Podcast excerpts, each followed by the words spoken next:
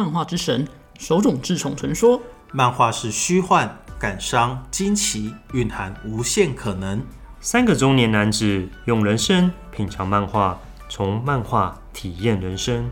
欢迎收听《柜台小姐姐》，今天我要借这本。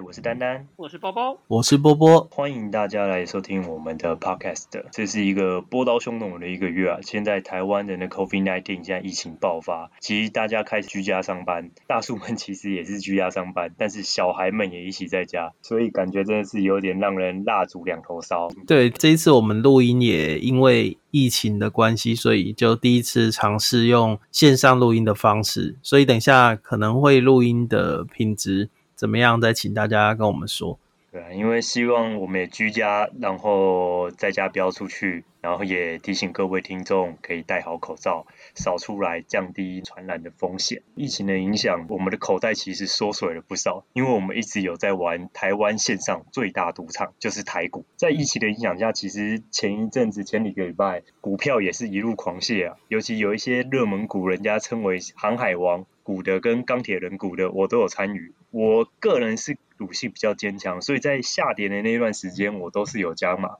我是秉持着别人恐慌我贪婪，一张不卖奇迹自来的自信跟信念，希望这样真的可以赚到一点小钱贴补家用。听说这个单单是股市狂战士，有进没出，一定要冲输不说的一个个性。这种东西我是觉得说本多终胜。反正你就是把它放在那边，套房你就当做拿股息股利。我们其实都有这种很想要赌博的这种因子存在。其实我觉得股票跟赌博其实很像。因为很容易让人家上瘾无法自拔，所以今天我们在这种疫情的情况之下，大家宅在家里，想要推荐几本赌博相关的漫画给各位听众来赏析一下。就如同丹丹所说，本期我们主要讲到赌博。其实我们在人生的过程中会有很多难以抉择的十字路口啊。那取舍的时候，除了平衡那个利弊得失之外，那有时候想想就是赌一把。那我们今天分享的几部作品当中，主角他赌的不单纯只是金。钱物品，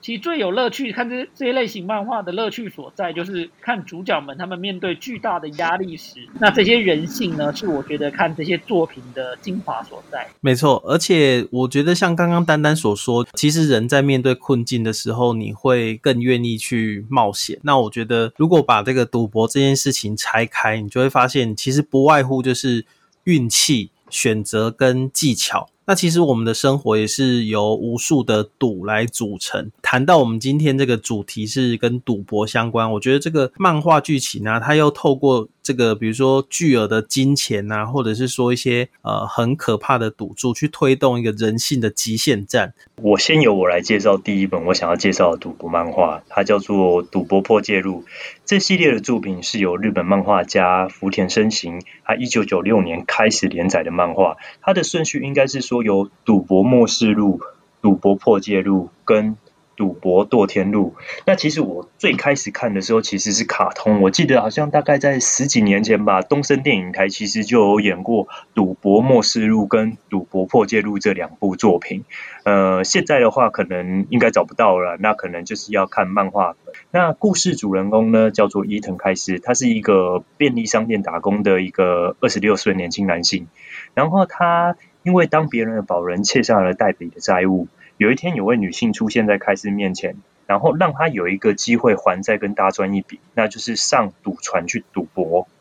他到了赌船之后，才发现所有的参赛者都是欠债的人。这场就像斗鼓一样，一般你争我夺的赌局，赢的人可以还债，输的人就会沦为奴隶。很不幸，主角最后输了，所以沦为奴隶之后，才有第二部的赌博破戒录。那我今天是比较想要介绍赌博破戒录这一个，因为它的呃剧情。跟展开，我觉得是比较有趣的。就是沦为开司这部第二部的时候，就是从他是奴隶开始，他在地里的呃矿工当，哎，他在地里当矿工奴隶，想要重回地面，但是当然只是靠赌博才有机会。然后开司凭着自己的赌博，然后赢得回到地上的特权，然后去挑战爬进狗机，然后想要脱离奴隶的生活。这个东西的最后就是看到底开司能否赢得七亿元的大奖。单单在讲的过程中，呃，相信很多听众就已经想到，听到开司就想到，哎，这不就是那个给开司一罐啤酒的那个开司吗？没错。说到这个梗，我之前是有看到了，我一开始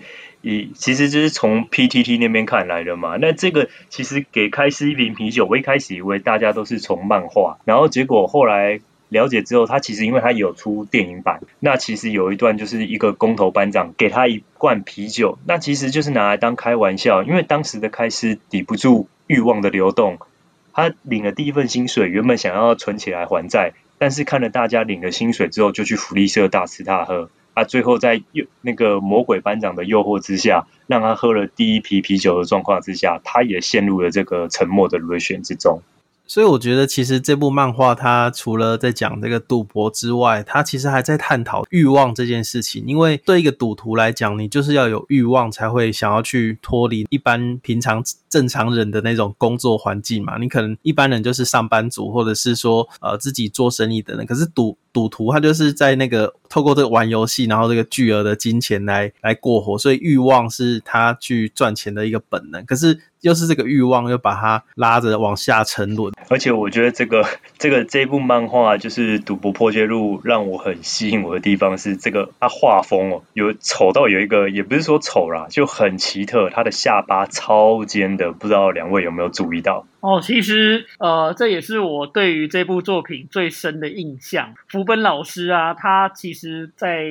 画工上面，就是一直是被大家所。诟病的地方吗？或者是所特别指出来的地方，就是他的画工一直维持着很有个人的特色。那那个刚刚呃丹丹提到的厚道，就是一个他作品最大的特色。但是呢，即使在画工或许不是这么主流的状况底下，他也创造了开司这么一个有血有肉的一个角色，而且。一画就是连载了三四部作品，加上外传，可能偷偷有五六部作品，连载了二十年的时间。那我觉得是在赌博的多天路里面，就像刚刚提到的，它在剧情的铺展上面，它不是一般这么王道的方式在推展剧情，所以它故事上面就是看到开始它其实有起有落，然后它大部分的时间赢的赢的方式呢，也都是蛮贴近我们一般人，没有说所谓的开挂的方式。对啊，我都觉得他是拿自己的人生，就是燃烧最后的生命在做赌博。我觉得其实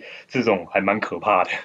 就完全是赌徒个性。一开始在读他的漫画作品的读者可能会觉得说这什么画风，可是你会发现他这种画风啊，在呈现那个赌局中非常非常紧张，然后已经面临崩溃的时候，那个紧张感好像就是特别让能够让你感同身受。比如说他的那个呃，已经陷入这个。崩溃边缘的那个漩涡，然后他的脸更加的狰狞的时候，我觉得这个画风好像也还蛮有特色的。一般来说，呃，这种作品啊，它或许会分成原作跟作画两种来进行，因为我们要画这种比较呃斗智烧脑，需要想很多剧情结构，一环套一环的故事啊，那我们就是需要有所谓的原作跟作画来做分工合作，比较容易想得到。但是福本老师他不但就是在维持在高产能的之外，他也想了很多这样故事的剧情，所以我觉得或许在剧情方面可以弥补他在画工上面的不足，而且他的画工事实上也已经变成了一个个人独具个人的特色。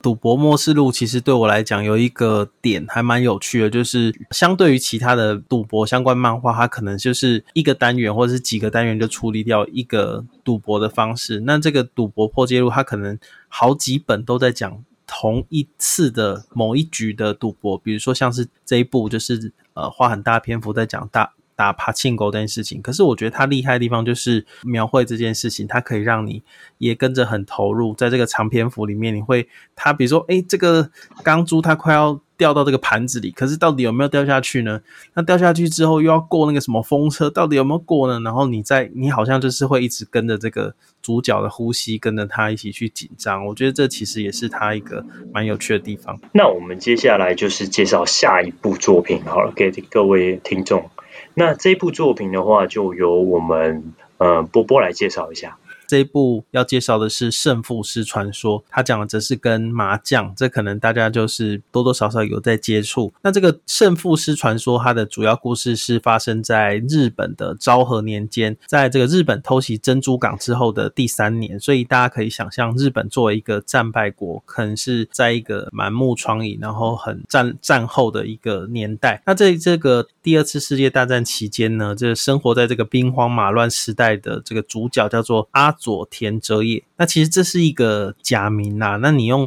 日文来念的话，其实就是打麻将或者是赌博赌到天亮的意思。那这个阿佐田哲也呢，他的绰号叫做小兄弟阿哲。他原本是一个工人，但是他可能就是在这个工人工人之间，呃，下班之后会赌博嘛。那他遇到了一个怪老伯，然后把他启蒙之后，他就觉得，哎，这个打麻将这件事情呢，好像是我生涯的直至，好，他就投入在这个打麻将这件事情里面。在这个打麻将的时候，他不是纯粹就是去练习这个技术而已，他还学会一件重要的事情，就是其实麻将啊是帮助他去抓住运气。所以这小兄弟阿哲呢，他就从牌桌上去领悟说，我要怎么样子去掌握力量，然后去扭转运势，然后改变人生。那这个故事的舞台呢，深入日本各地，然后也描绘不同的这个日本风土民情。所以呃，在这个疫情期间呢，有很多人就是。很怀念日本嘛？其实，呃，或许也可以看一下这一本麻将。麻将其实不瞒大家，我其实国小就会打麻将，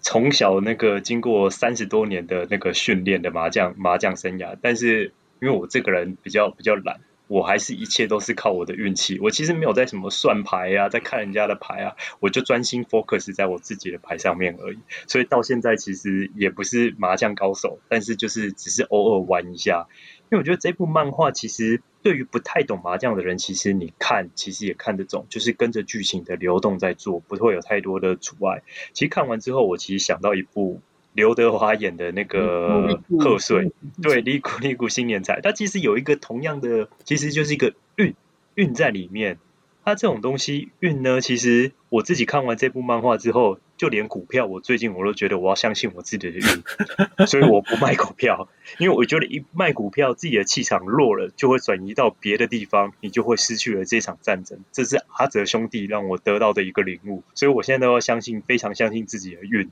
我我刚本来还想说，那个丹丹就是没有赌徒性格，所以就是没有打麻将，后来发现原来你的赌徒性格是在其他地方发挥出来。但是真的是小赌怡情啊，大赌那个其实大家那个伤身，所以切记小赌就好。其实这部作品我在看的时候，呃，丹丹有提到说没有麻将底子，其实也可以把它看得蛮顺畅的。那像我可能会一点点麻将，可是其实在看一开始的时候，因为他们是日本漫画打的是日本牌，所以里面有很多的呃一些名词啊，我们是。听不太懂的，看不太懂的，必须去再去翻一下，说哦是什么意思。但是如果像是不一定会对麻将技巧不是这么纯熟，或者对麻将的在玩什么不是那么懂的人，或许也可以把它看成一部像是格斗漫画。那它的故事推演的过程当中，其实你会觉得麻将已经变成一个一个互相攻，大家往攻击往来，你出一招我出一招的武器。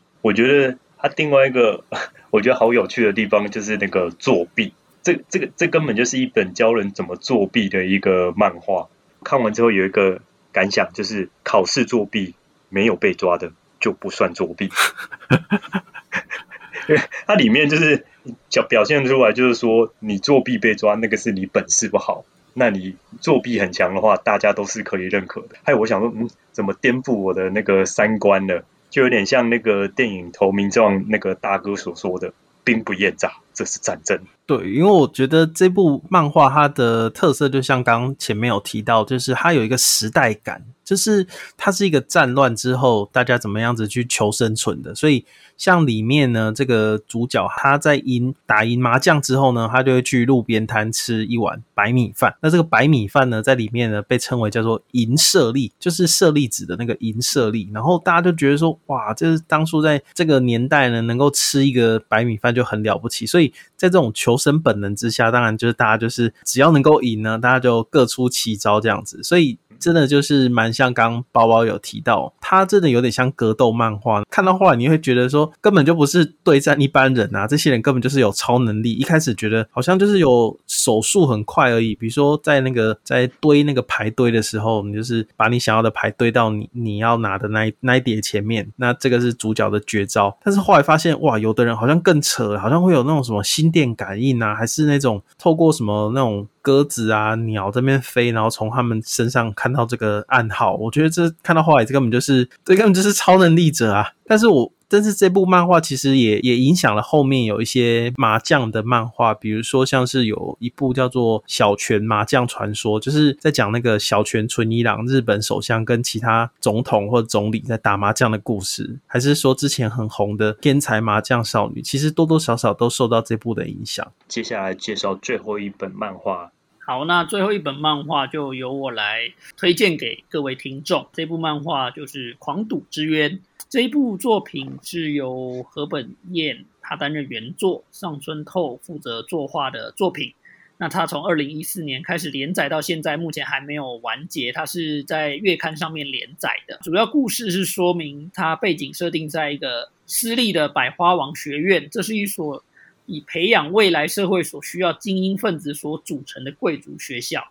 那在校内，它的赌风就是非常的盛行。赌技呢，就决定了你在这一个校园里面的地位。那有关赌博的一切事物，它是由一个学校的学生会所掌控。整个故事的开端是有一位神秘的转学生。蛇参孟子，他加入了二年级开始。这位集外貌、赌技，而且并且在故事过程中全心享受赌博的这个美少女呢，她在加入学员就在赌局上技惊四座。后来一连串就接受接到了那个学生会的挑战。就串起了整个故事的主轴。这部作品目前仍在呃连载当中，《狂赌之渊》它在二零一七年就有做动画化，那接下来一八年也有一些真人的影像化。那它非常大量的周边产品也卖得非常的好。那这部作品我觉得相较于前面所说到的两部，那这部作品我觉得就会比较符合现在一般。读者的口味，而且它相较于前面两部作品的，它的格局会比较单纯的一点，因为它整个故事设定在校园里面，那校园风的故事情节读起来会比较轻松一点，而且它赌局有多样化，从扑克赌到骰子，赌到甚至猜拳，他们也在赌。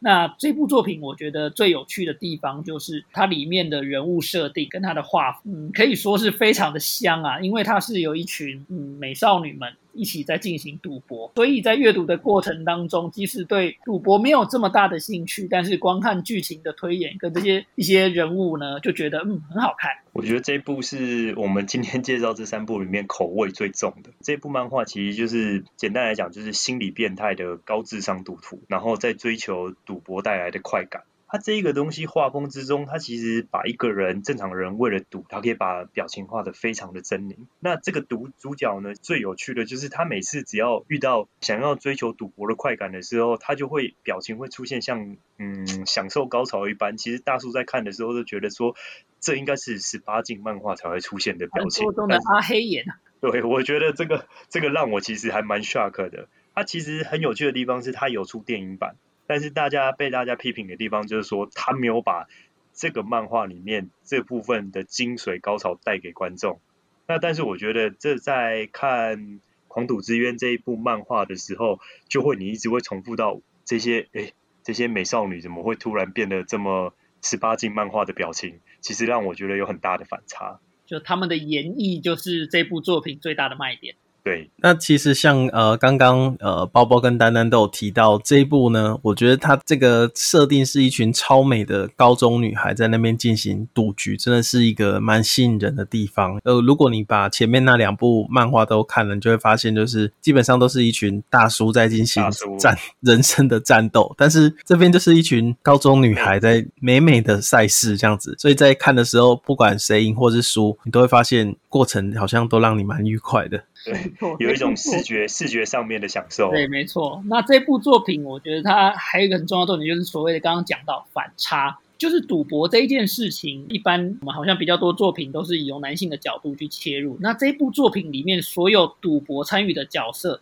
绝大部分百分之九十九都是由女性的角色做出发。那你又看到，就是可能娇滴滴的女孩子在上了赌桌之后，他们对于赌的这这件事的执着，其实已经激进、变态又有点傲娇那个属性跑出来。那你会觉得说，嗯，变态的赌博有什么好看？但你看那群变态的妹子赌博，就觉得，嗯，这个做法实在是非常的设定上非常的有创意。对啊，我觉得《狂赌之渊》它其实其实很耗脑、很烧脑，因为它其实太多种。机制的游戏跟赌博的关卡，然后其实还蛮烧脑的。所以如果宅在家里要看的话，其实真的要全副武装，然后要精神集中才有办法看这一部漫画。像我在看这部漫画的时候，我其实都是先把那个剧情先看过一遍，然后它里边的赌局，就是等到自己精神真的比较好的时候再去看，说，哎，这这游戏到底怎么玩？就二刷三刷的意思，就对。可是奇怪，就是即使有时候那个游戏本身你可能看不太懂，可是你还是会觉得说，好像还蛮刺激的。就像在看那个《麒麟王》的时候，你会觉得说，